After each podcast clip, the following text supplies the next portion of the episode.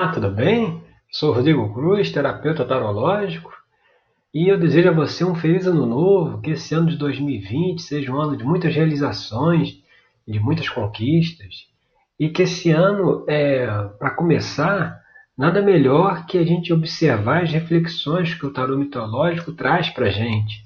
E vamos ver agora as reflexões para o signo de Capricórnio. O que, que os capricornianos e capricornianas deve observar nesse início aí de 2020. E a primeira carta que saiu aqui foi o Pajem de Paus. Esse Pajem de Paus ele mostra o início de uma nova ideia criativa, um vislumbre né, de alguma coisa nova a se fazer, né, uma coisa ainda muito inicial, muito incipiente ainda, a pessoa ainda não, não sabe bem o que, que vai desenrolar daquilo ali, mas a pessoa provavelmente já teve uma intuição, já teve um, novo vislumbre de um caminho a se seguir, né? E aí, o que, que pode atrapalhar, né, até esse desenvolvimento dessa nova ideia, né? Vai, vamos aqui para a carta 2, que é o 5 de copas. O 5 de copas, ele, ele aqui, ele quer, a mensagem que ele quer passar aqui nessa, nesse jogo e nessa posição, é a questão da precipitação. Muitas vezes, a precipitação, é, deixar de se cumprir determinadas etapas, de cumprir determinadas regras, né, isso pode trazer dificuldades para que essa ideia possa ser implementada, essa coisa aí que se teve um vislumbre, ela possa ser realmente, efetivamente concretizada. Então, é, é, é tomar cuidado, às vezes, com isso, com uma precipitação, né? com, com um, um, medo de perda, né? que faz a pessoa se precipitar, né? isso aí pode trazer alguma dificuldade. E quando a gente vai aqui para a carta 3, né? que é a carta cabeça, aqui que está pairando aqui sobre o jogo, vem o Ás de Copas. O Ás de Copas é o que? É aquela energia primordial que se libera ligada ao sentimento. É como se assim você tivesse um sentimento muito forte que o caminho a seguir é realmente esse caminho que o Pajem de Paus está mostrando, é essa essa ideia, né, que o Pajem de Paus trouxe, né? Então é um, um sentimento aquela coisa assim, eu não sei por que, que eu tenho que fazer isso, eu só sinto que eu tenho que fazer isso. Então isso está mostrando aqui o Ás de Copas. E quando a gente vai aqui para a base da questão, né, aqui desse desse, dessa abertura aqui para Capricórnio, ainda ainda está ainda debaixo de tudo ali na base é o medo do futuro, né? o medo de se fazer escolhas. Né? A gente sabe o caminho que a gente tem que seguir, só que a gente não quer seguir, não quer escolher. Por exemplo, essa ideia que veio, né? essa ideia que surgiu, a gente pode ter uma certa certo receio de segui-la, né? receio de, de, de implementar essa ideia com medo das consequências. Só que não tem jeito, a gente tem que seguir, a vida tem riscos também, a gente tem que seguir em frente. E se é uma coisa que a gente sente que deve fazer, né, tem um sentimento aí do Ais de Copa que a gente deve seguir por aquele caminho, então a gente tem que chegar e seguir sem medo das consequências. E aí quando a gente vai aqui para a carta 5, que são as influências do passado, né? A gente vê aqui Dédalo, né, chegando na corte do rei Minos, de Creta, é, o que isso aqui, é a mensagem que essa carta traz nesse momento aqui, é, ter, é provavelmente algum compromisso do passado, né?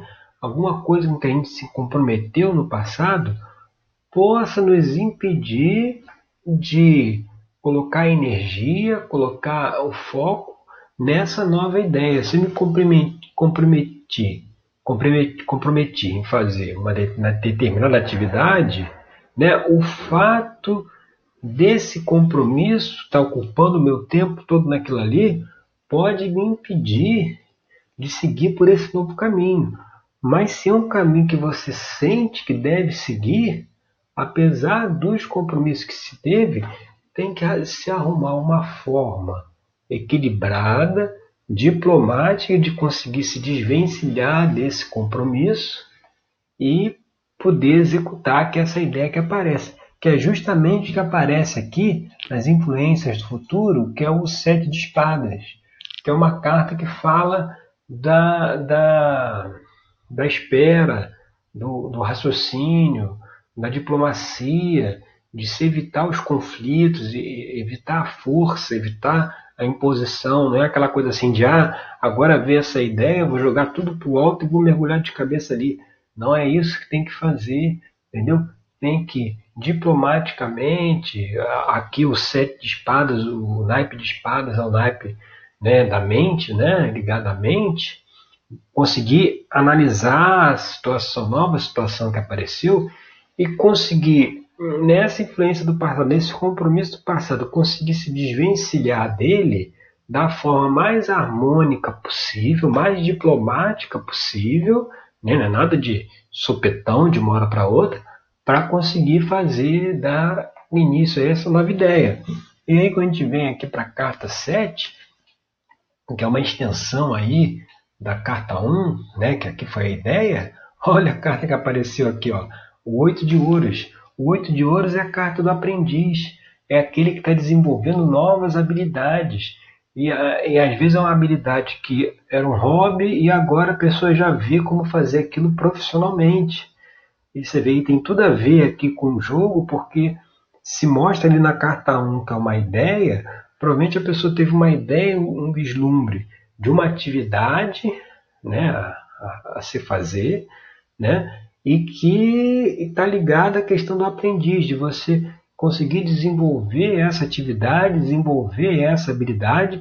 É, muita, é, nessa carta, é aquele momento que as pessoas trocam de profissão, né? Ela estava numa profissão e ela acaba indo para outra, que traz para ela mais realização, que ela tem um sentimento que aquele, aquela é, profissão que ela deveria seguir, né?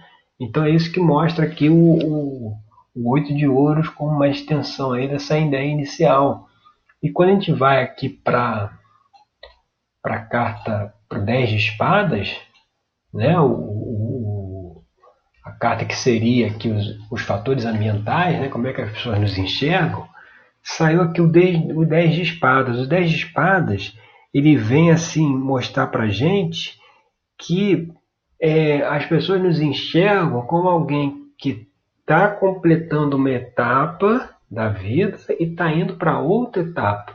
Uma etapa foi finalizada e agora está começando uma outra etapa, que tem muito a ver com essa, até com essa ideia inicial aí que o Pagem de Paus trouxe. Então, mostrando que assim, as pessoas de fora já nos enxergam como alguém que está cumprindo uma fase na vida para começar uma outra fase. Né? Então, assim, é, é a, a, até essa, essa, essa reflexão aí da mudança já está até perceptível para as outras pessoas também. E aí o que pode ter de esperanças e temores né, para dificultar até esse processo é a gente ver aqui o, o, o cinco de ouros. Né? Aqui o cinco de ouros é quando Dédalo está saindo de Atenas e está se dirigindo lá para a corte do rei Minos. Essa carta aqui como esperança, ela fala de recomeço né, um, um, novo trabalho, uma nova atividade, desempenhar uma nova função, é um, é um, é um recomeço. Mas, como temor, ela mostra o que? A questão da perda financeira. Então, pode ter um temor de ter uma perda financeira por estar indo em direção ao novo começo, a uma nova atividade. Mas isso também é uma coisa que tem que ser deixada de lado e tem que seguir em frente naquilo para fazer aquela atividade que a pessoa é, sente que deve fazer, né? E quando a gente vai aqui para a carta 10, né, que é o fechamento do jogo, como a situação futura para a pessoa, é a roda da fortuna. O que, que ela, a roda da fortuna vem trazer aqui? Ela vem trazer a boa sorte, né, a mudança repentina na sorte. Então a gente estava num caminho, teve uma ideia, conseguiu se desvencilhar daquele caminho que a gente estava diplomaticamente, seguiu para um outro caminho, e parece que nesse outro caminho aí, ó, tudo vai se abrir, tudo se abre. Porque é como se você entrasse naquele caminho do seu destino. É como se essa ideia que vem aí do Pajem de Ouros, de um, um caminho a seguir, fosse realmente o caminho que você deveria seguir. E a, e a partir do momento que você segue, você entra na roda da fortuna você entra dentro do seu destino, dentro daquilo que está programado para você, porque cada um de nós tem uma função aqui no planeta, né, que já vem pré-determinada e geralmente essa função é fazer aquilo que a gente gosta, mas por questões N, né, a gente acaba fazendo atividades que não são aquelas que a gente realmente deveria fazer. Então isso aqui mostra, se a gente seguir por esse caminho, né, a probabilidade é muito forte de ter uma mudança repentina na sorte e a gente realmente está fazendo aquilo que a gente deveria fazer, tá certo? Então essas foram as reflexões para o signo de Capricórnio, agora para o mês de janeiro de 2020. Né? Essa metodologia de utilizar o tarô para trazer uma reflexão é a metodologia que eu utilizo dentro da terapia tarológica, que é um método de autoconhecimento que eu desenvolvi, né? dentro de um trabalho terapêutico. A gente vai vendo quais são as informações que o tarot traz, quais são as questões que o tarot traz para que a pessoa possa trabalhá-las. E aí, dentro da terapia, a gente vai trabalhando essas questões. Eu vou deixar aqui no, na descrição do vídeo, eu vou deixar aqui um link explicando como é que funciona a terapia tarológica para quem tiver interesse de conhecer como é que eu faço esse trabalho, tá certo? Então, eu agradeço aí pela sua audiência, né? E até o nosso próximo encontro com mais uma reflexão aí dos signos, tá certo? Obrigado.